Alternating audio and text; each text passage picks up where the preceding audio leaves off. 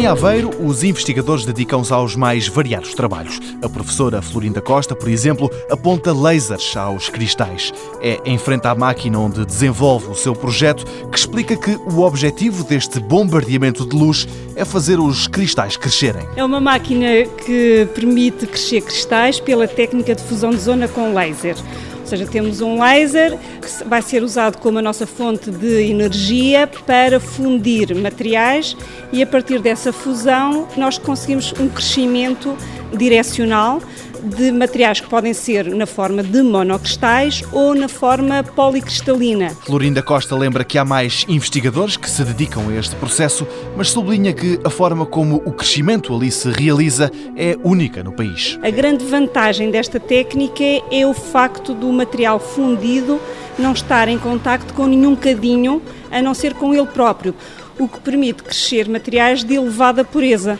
é uma das grandes vantagens. A outra grande vantagem é o facto de nós conseguirmos crescer materiais orientados. E isso é importante porquê? Porque a grande maioria dos materiais tem diferentes propriedades consoante as direções do cristal.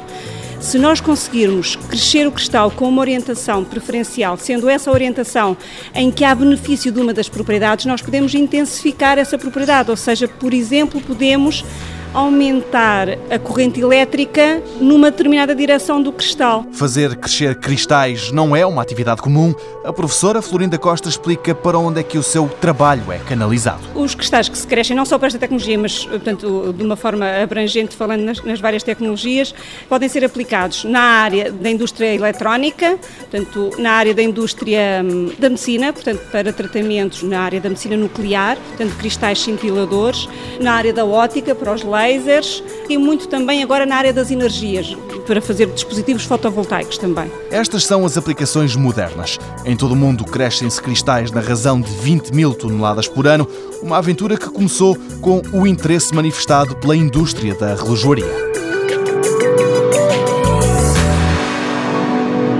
Mundo Novo, um programa do Concurso Nacional de Inovação BSTSF.